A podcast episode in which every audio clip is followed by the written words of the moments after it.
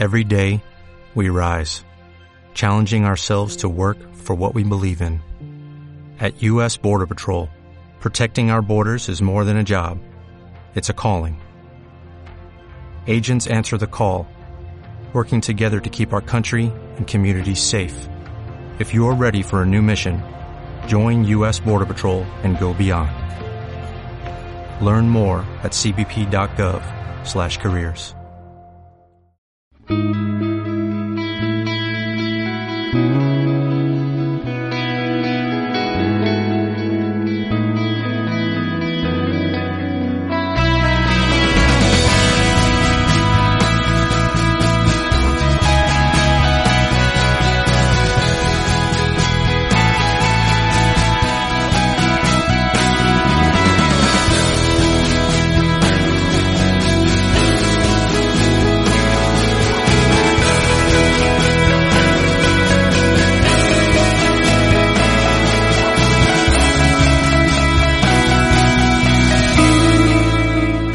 Muy buenas gente, soy Marco Álvarez, de Marco en Twitter.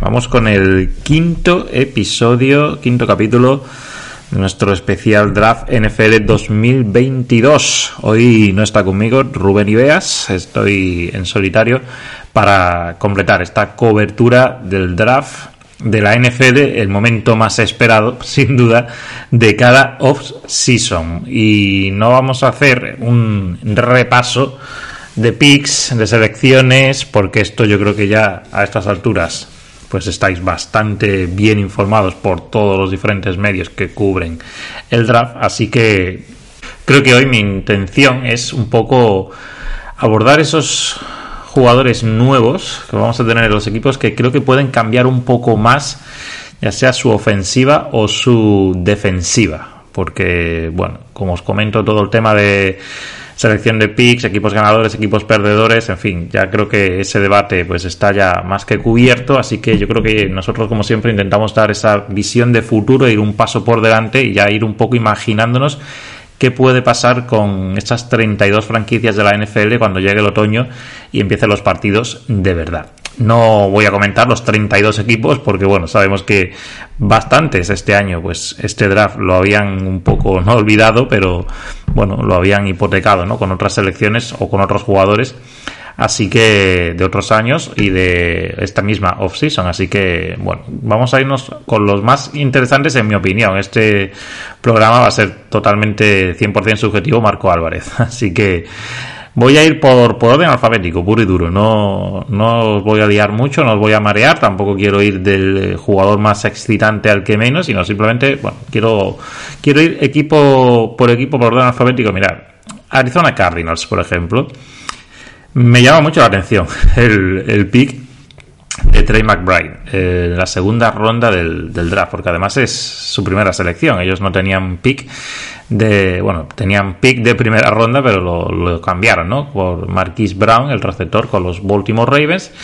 Y me llama la atención el hecho de que llegue Trey McBride al equipo, el, jugador que era casi unánimemente considerado el mejor tight end de la promoción, teniendo en cuenta que han renovado en la offseason a Zuckers, a Marcus Williams y Stephen Anderson han, han firmado. O sea que eh, es una posición en la que ahora los Cardinals tienen cuatro jugadores que en principio los cuatro pueden estar disponibles para, para hacer una contribución importante.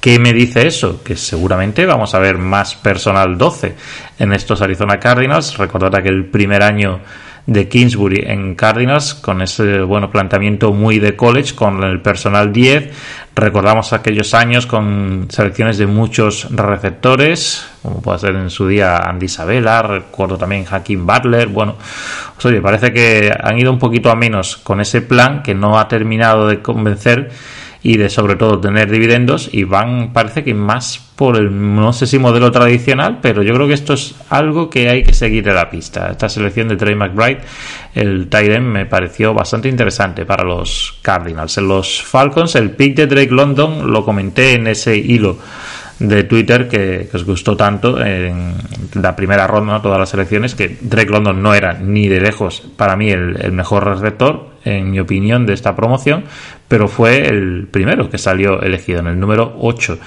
por los Atlanta Falcons y sí que es cierto que comenté que el encaje puede ser bueno. Yo creo que aquí Arthur Smith, el head coach, piensa o ve en Drake London una especie de AJ Brown y ojo con ese tándem con Kyle Pitts porque aquí yo creo que los Falcons pueden dictar muchos matchups. Puedes tener en pensando en cualquier defensa rival el clásico, bueno, media, mezcla de safety, mezcla de linebacker, ese jugador que puede ¿no? cubrir a estos eh, receptores tan grandes pero a la vez tan rápidos. Pero claro, es que los Falcons ahora tienen dos. tienen a London y a Pitts. Así que las defensas que no estén muy preparadas pueden sufrir en ese sentido contra los Falcons, que también escogieron al que veremos si acaba haciendo su nuevo cuarto franquicia, Desmond Reader, en tercera ronda. Y en quinta, Tyler Algier el running back que no sé si le va a dar ese componente físico que todavía no han conseguido los, los Falcons de Arthur Smith replicar respecto a lo que tenían los Titans con Derry Henry. Así que, bueno, vamos a ver, porque las intenciones es que quieren construir un equipo en ataque muy físico. Reader es un quarterback grande y que es capaz de llevar la pelota por tierra en jugadas incluso diseñadas y ya hemos hablado de London, Kyle Pitts, Algier. Bueno, vamos a ver si los Falcons se convierten en ese equipo que es capaz un poco de, golpearte en la boca también.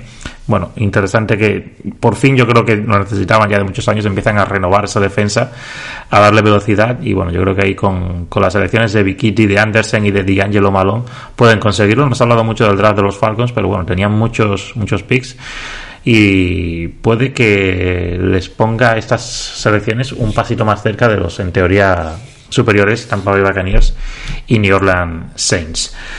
Luego, bueno, estaba mirando aquí el, el chart de los Ravens. Claro, la verdad es que llama la atención ahora el cuerpo de, receptores, ¿eh? porque se queda Rashad Bateman el primer ronda del año pasado como número uno. Duvernay es el, número dos y, James Proch el número 3, pero no sé yo si con esto van a ir a la regular season. ¿eh? Lo que hicieron es seleccionar dos Titans en cuarta ronda, Charlie Cora y Isaiah Likely. Y ya no están, por supuesto, Marquis Brown, no está Sammy Watkins, así que cambia mucho la, fisonomía de Ravens, que yo creo que para la próxima temporada, con el pick además de Tyler Linderbaum, el center en primera, creo que quieren volver un poco a lo que era el plan, ¿no? En 2019, en 2020 ese equipo corredor, vamos a ver cómo vuelve de la lesión J.K. Dobbins, pero creo que no debe ser preocupante el hecho de que quizás estén tan justitos en el cuerpo de receptores, porque en principio eso es un equipo que debe volver a correr la pelota mucho más que lanzarla. Así que me parece que no es un motivo de preocupación para Ravens que yo creo que centraron casi todo su draft, fuera de ese pick de Linderbaum en primera, en reforzar la defensa. Yo creo que han, digamos que, tachado ¿no? muchas necesidades, como la de Travis Jones, el, el tackle que necesitaban, ese tackle dominante. No sé si Eagles probablemente le robó a Jordan Davis en primera, pero bueno, Travis Jones es un jugador similar, aunque por supuesto en principio de menor potencial. Oyabo en, en el Edge en segunda ronda es un jugador que puede ser muy importante para ellos. El coordinador de los Ravens en defensa pues es el hombre que entrenó a Oyabo en los Wolverines en Michigan, así que va a haber ahí en el esquema. Y luego la secundaria, que fue dramático para Ravens el año pasado, yo creo que está bastante bien reforzada con Kyle Hamilton en primera, Jalin Armour Davis, que es un jugador interesante de Alabama, el corner, y, otro corner también, Damarion Williams. Así que creo que está claro que Ravens lo que quería reforzar en este draft era la defensa. El año pasado los Ravens no se meten en playoffs, tienen muchas lesiones en ataque, muchísimas, pues muy relevantes, empezando por la de Dobbin ya en verano y luego, por supuesto, la Lamar Jackson cuando la temporada estaba en el momento más importante. Pero lo que realmente lastró el equipo todo el año fue que la defensa no estuvo al habitual eh, nivel dominante. No sé cuántas cuartas rondas tuvieron los, los Ravens, viendo aquí al Panther Jordan Stout y luego pues, Williams, Armour Davis. Es decir, estamos hablando de tres, los dos Tyrants, cinco y también el tackle Fall, esas seis picks de, de, cuarta ronda, que es la ronda estrella ¿no? para los Ravens, que también es cierto que es que normalmente acumulan muchas en esa, en esa ronda. Ojo a este jugador, ¿eh? James Cook, en los Buffalo Bills. Una de las cosas por las que yo aposté pre-draft, os lo comenté, es que no, no veía a los Bills eligiendo un running back en primera porque no veo a ese equipo como un conjunto corredor. Es un conjunto que clarísimamente el ataque pasa por las manos y por las piernas de, de Josh. Así que creo que este chico en segunda ronda, James Cook, es un complemento ideal. Es decir, no, este no es el que vaya a llevar la pelota 250 veces por tierra, pero sí que es un jugador que puede ser una pesadilla en cuanto a matchups para las defensas rivales, porque está por ahí también Stephon Dix, está un Gabriel Davis que debe dar un paso adelante este año, y ojo con el de quinta ronda con Khalil Shakir, que también puede ser un jugador de cara al futuro muy interesante. Pero centrándome en Cook, el chico de Georgia, creo que es un jugador que por talento natural en la posición de running back y como corredor puro y duro, creo que no le envidia a ninguno de los que hay en este draft. De hecho, la elección en segunda ronda ya indica lo que piensan los Bills de él. Lo que pasa es que, claro, está en un paquete más contenido, es un jugador pues más pequeño y que por tanto no le puedes dar esa carga, ¿no? Pero la habilidad la tiene. Y luego, por supuesto, saliendo del backfield y directamente alineado como receptor, eso lo hemos visto en Georgia Bulldogs, es un jugador que te puede hacer daño y es una carta más que tiene ahora el nuevo coordinador ofensivo, Ken Dorsey, para jugar en estos Buffalo Bills. Así que me parece un jugador muy interesante. No sé si va a ser el James White de los Buffalo Bills, pero es otra pieza más en un ataque que ya de por sí es muy, muy poderoso. Así que me parece un jugador muy interesante. Vamos avanzando un poquito. Algunos equipos que me llaman así un poquito más la atención los Bengals. Hay que hablar de los Bengals, por supuesto, los campeones de la conferencia americana. Y esto es algo que lo comenté tanto con Bills, que cogieron corner en primera, con los Chiefs, que ahora hablaremos después de ellos, que también escogieron corner en primera, y los Bengals, que escogieron este, bueno, nickelback, de momento Daxon Hill, pero bueno, puede ser safety, puede ser corner. Y es que piensas en esos equipos llegando a playoffs y no parece que en la AFC te toque quien te toque, vayas a ganar un partido anotando 16, 17 puntos. Vas a tener que anotar bastantes o vas a tener que conseguir que el rival no se vaya a esos 30 puntos que parece que cada equipo prácticamente es capaz de ponerlos porque el, eh, el éxodo de talento a una conferencia que ya era muy buena este año ha sido espectacular. Así que creo que es una muy buena selección la de Daxon Hill y además añaden dos chicos más en la secundaria, que Taylor Bridge, el segundo pick de hecho, es otro corner. Ahí luego escogen otro más en quinta, o sea que los Bengals claramente saben que probablemente se tengan que bueno, jugar las habichuelas, veremos con Chiefs, con Bills, con equipos que son capaces de lanzar la pelota, Chargers, bueno, es que prácticamente cualquiera que menciones en la conferencia americana.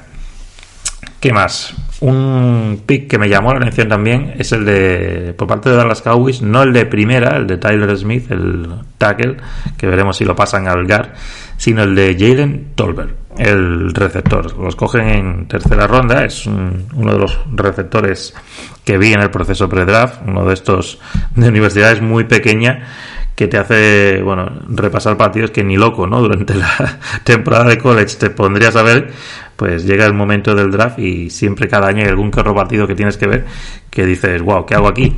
Bueno, pues al final mereció un poquito la pena para ver a ese chico que hizo 1474 yardas de recepción el año pasado, un antiguo jugador de béisbol que destaca por la buena visión de juego, la concentración que tiene, cómo se ajusta siempre al, balón y sobre todo por cómo traza las rutas y la polivalencia que tiene. Es un jugador que puede jugar en el exterior, puede estar en el interior, en una formación de, dos receptores, o puede también estar en el slot.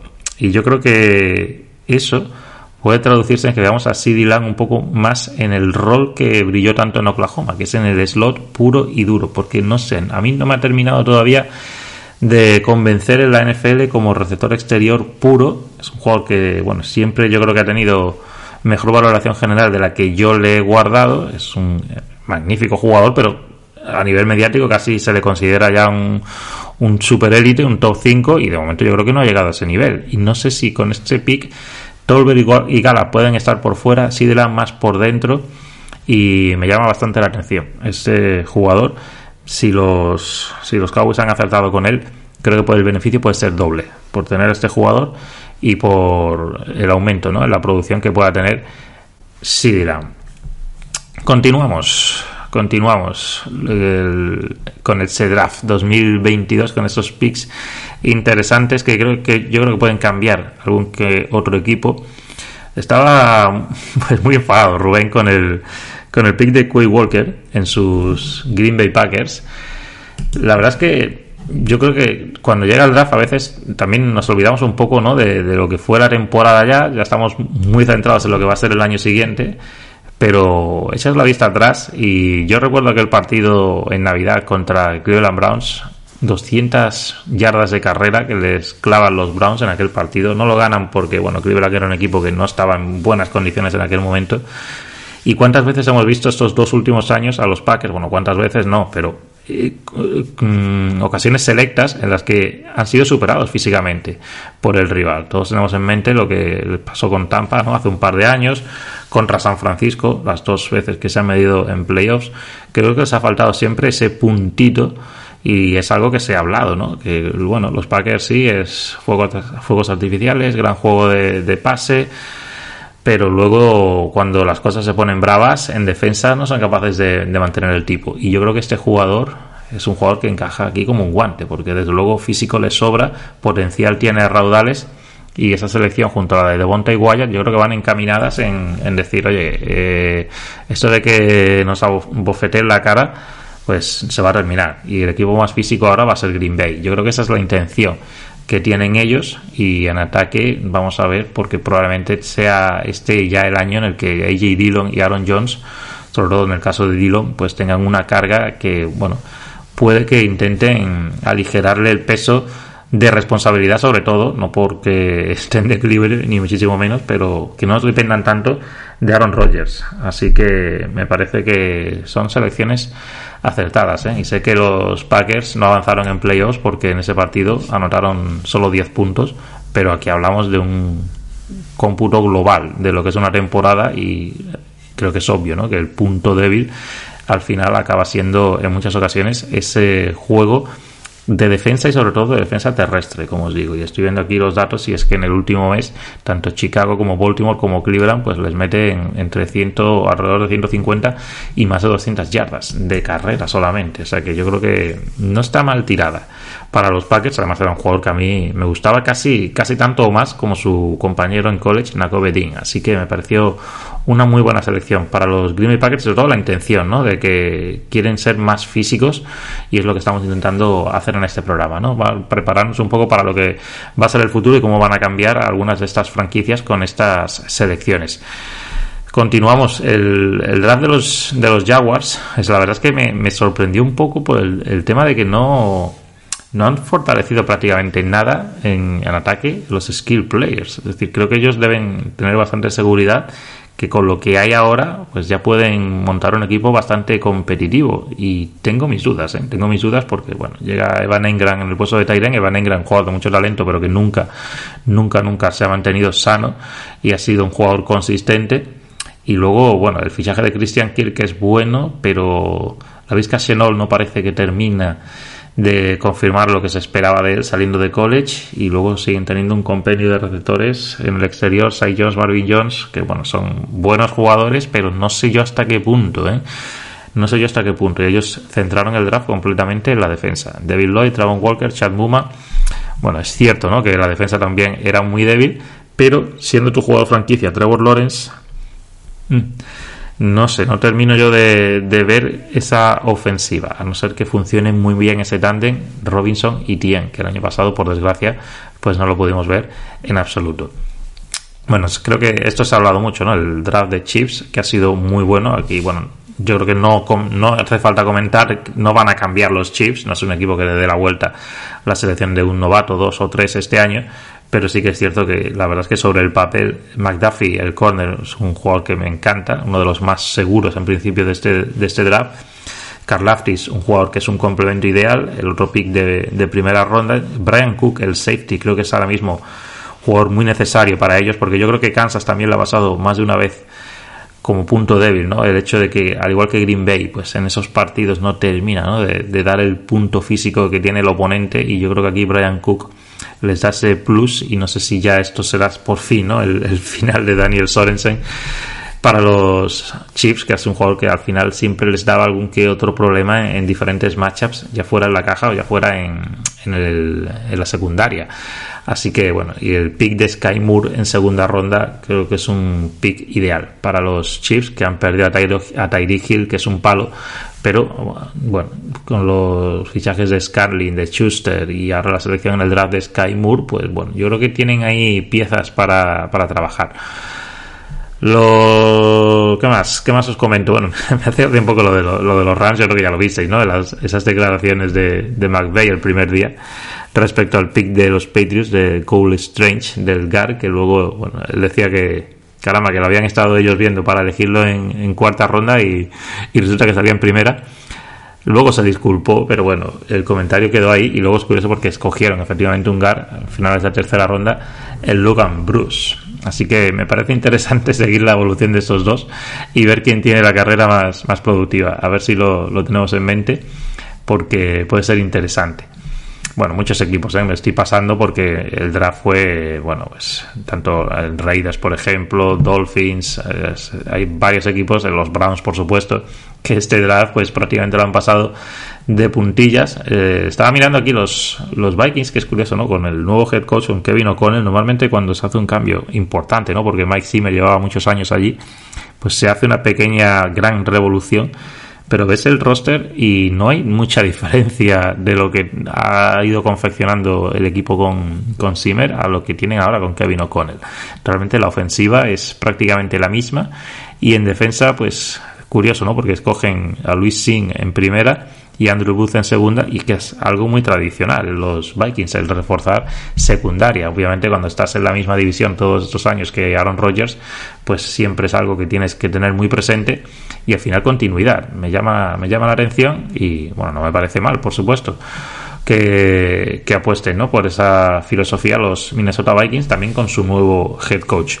Los Patriots, pues ya lo he comentado antes, con esa selección del GAR que bueno, llamó la atención de todos pero al final los Patriots son muy de este es el jugador que nos interesa, este es el jugador que creemos que nos puede encajar mejor en el sistema y dar un mejor rendimiento, pues si está disponible, ¿por qué te vas a arriesgar a que no esté en tu siguiente pick? Esto yo creo que es algo que debemos entender, que los equipos no trabajan con la mentalidad de un, de un experto analista de draft que simplemente está con la calculadora y valorando si el pick es bueno o malo en función de la posición en la que se elige el jugador. Yo creo que eso al final es un poco absurdo. Hace 10 años Logan Mankins fue primera ronda por los Patriots, otro GAR y otro jugador que nadie daba un duro por él en primera ronda y al final acabó siendo un jugador All Pro y nadie, nadie en esos años que era All Pro eh, decía, pues deberían haberlo cogido en tercera, podrían haberlo cogido en cuarta. No, nadie dijo eso, porque se convirtió en un, en un, jugador de primera ronda, y yo creo que eso es lo que esperan los Patriots con, con Cole Strange. Así que, y es algo que, como digo,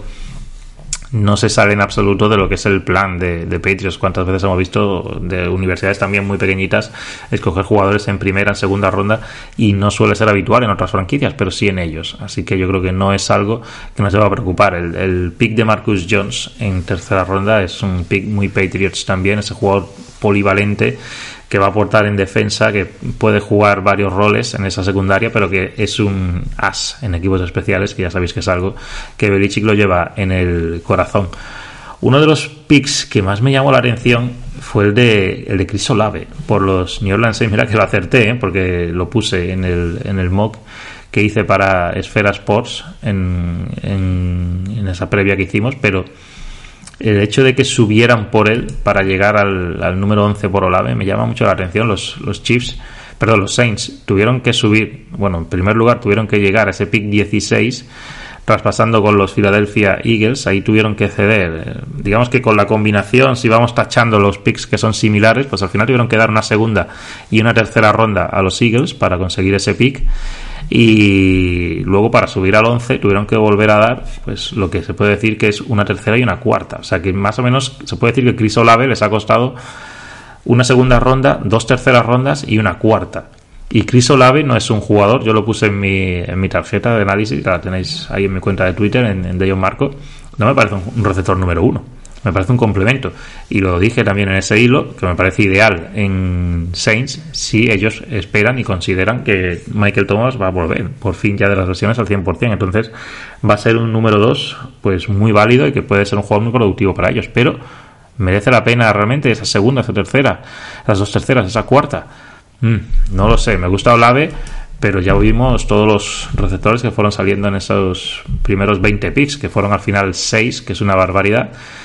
Y creo que al final el que más pagó por el suyo con diferencia fue Saints y además, como digo, para no ser su referencia en el juego aéreo. Por lo menos yo creo que esa es la intención. Un draft que es cierto que de quarterbacks estuvo pues muy flojito, solo uno salió en primera y ninguno en segunda ronda, pero yo creo que se volvió a demostrar que el juego de pases es absolutamente clave. De hecho, repasas el draft y los primeros, hasta que sale Jordan Davis en el número 13, todos son picks de jugadores que están muy involucrados en el juego aéreo. Es decir, salen defensive ends, que son para ir al quarterback rival, cornerbacks, que son para parar al, receptor, tackle, que son para proteger al quarterback, y wide receivers, que son los que atrapan la pelota. Es decir, no tuvimos ni un solo tackle de defensa, no tuvimos ningún, ningún guard, no tuvimos ningún running back, por supuesto, no tuvimos ningún linebacker, no tuvimos ningún safety que pueda involucrarse un poco más en el juego de carrera. Es decir, todos los jugadores que salieron en esos primeros 12 picks son jugadores que fundamentalmente fueron elegidos para el juego de, pase. Bueno, continuamos con, con, más picks de este draft 2022 de la NFL. Tengo muchas ganas de ver qué pasa con este ataque de Jets, con esas dos incorporaciones de Brice Hall en el backfield y de Garrett Wilson en el puesto de receptor, porque el año pasado los Jets, si no me equivoco, lo voy a mirar porque lo tengo por aquí preparado, fueron el equipo que menos, efectivamente, que menos carreras hizo de toda la, temporada, tan solo 380 carreras, y la verdad es que no, no corrieron con mala media, porque fueron el número 13 en ese sentido, pero claro, cuando corres tan poquito, pues acabas en el puesto 27 en yardas totales con 1667. Y ya sabemos que el coordinador ofensivo Mike Lafleur, escuela Kyle Shanahan, y además está Robert Sala, un entrenador defensivo en el puesto de head coach. Pues yo creo que la intención es que no vuelva a ser Jets el último equipo, equipo con menos carreras en toda la temporada. Es cierto que, bueno, iban perdiendo en casi todos los partidos y eso te obliga más a lanzar, pero bueno, también puede ser por eso, ¿no? Porque no, no eran capaces de imponerse físicamente al rival y de establecer ese juego de, carrera. Así que con, con Brice Hall en el backfield y luego Garrett Wilson, que yo creo que es un, receptor que encaja muy bien, pues empiezan a tener aquí armas los Jets si la evolución de Zach Wilson es buena. Que bueno, por lo que vimos el año pasado, la verdad es que el último mes y medio fue bastante mejor de lo que vimos en el, en el primer mes y medio. Y luego, por supuesto, en defensa, es que tienen dos jugadores ahí para Robert Sala que son importantísimos. Sauce Garner en, en una de las esquinas en secundaria y Jermaine Johnson en un edge. Si Carlosson tocarán madera a los Jets este año, está sano.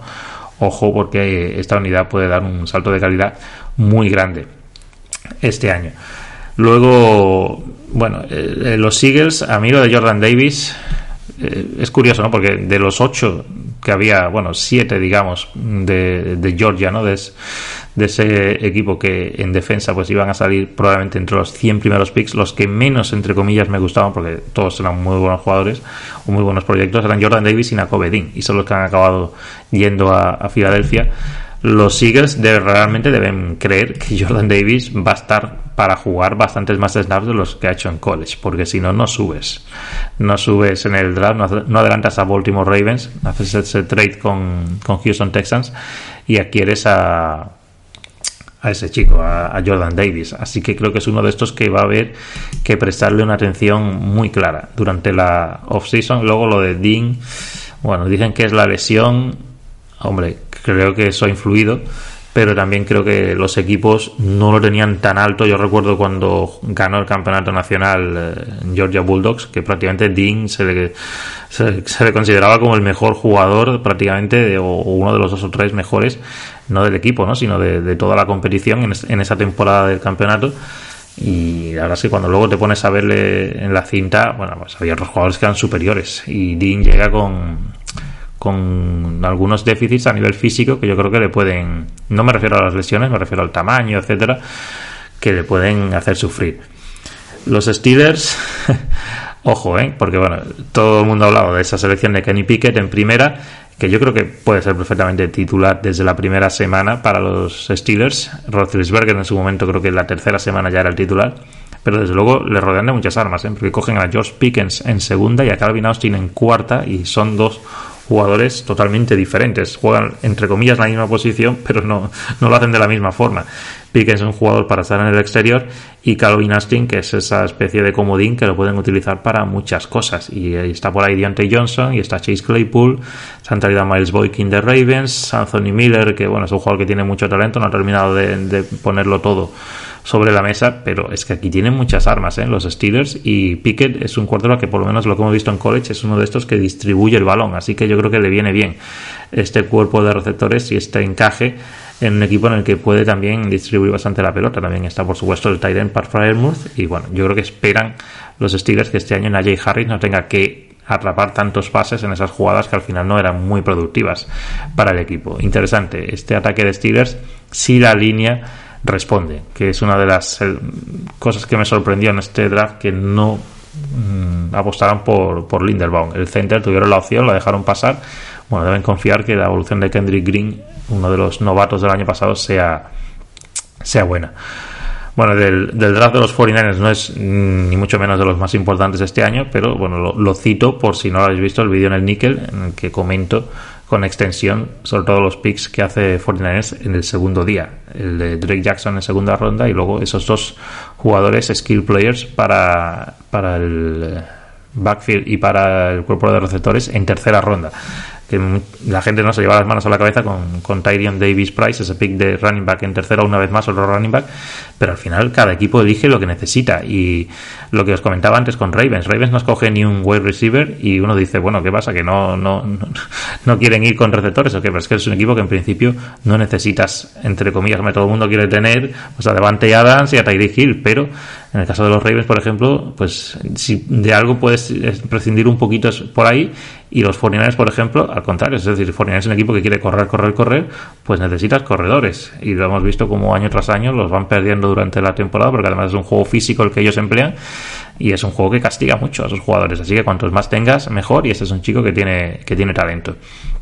Así que a mí no me pareció ni mucho menos un, un pick para llevarse las manos a la cabeza. Y luego, por supuesto, muy interesante, voy a cerrar con ellos, los Tennessee Titans, cómo traspasan a AJ Brown y cómo adquieren eh, a Traylon Barks en el, en el draft, que me parece, para mí era el mejor receptor de la clase eh, como proyecto, un jugador que es físico, que es grande, que tiene velocidad, porque vale, hizo 4.55 en las 40, que está por debajo de muchos de sus compañeros de clase, pero por ejemplo es más rápido eso que de Andre Hopkins y que Michael Thomas. Y no creo que nadie considere a de Andre Hopkins y a Michael Thomas como dos receptores que estén limitados físicamente. O sea que la, velocidad se ve en el campo y Parks ha hecho jugadas tanto tomando la pelota y eh, dejando a los rivales atrás, como también yendo directamente en profundo y atrapando la pelota tras, tras estar muchos metros en el aire.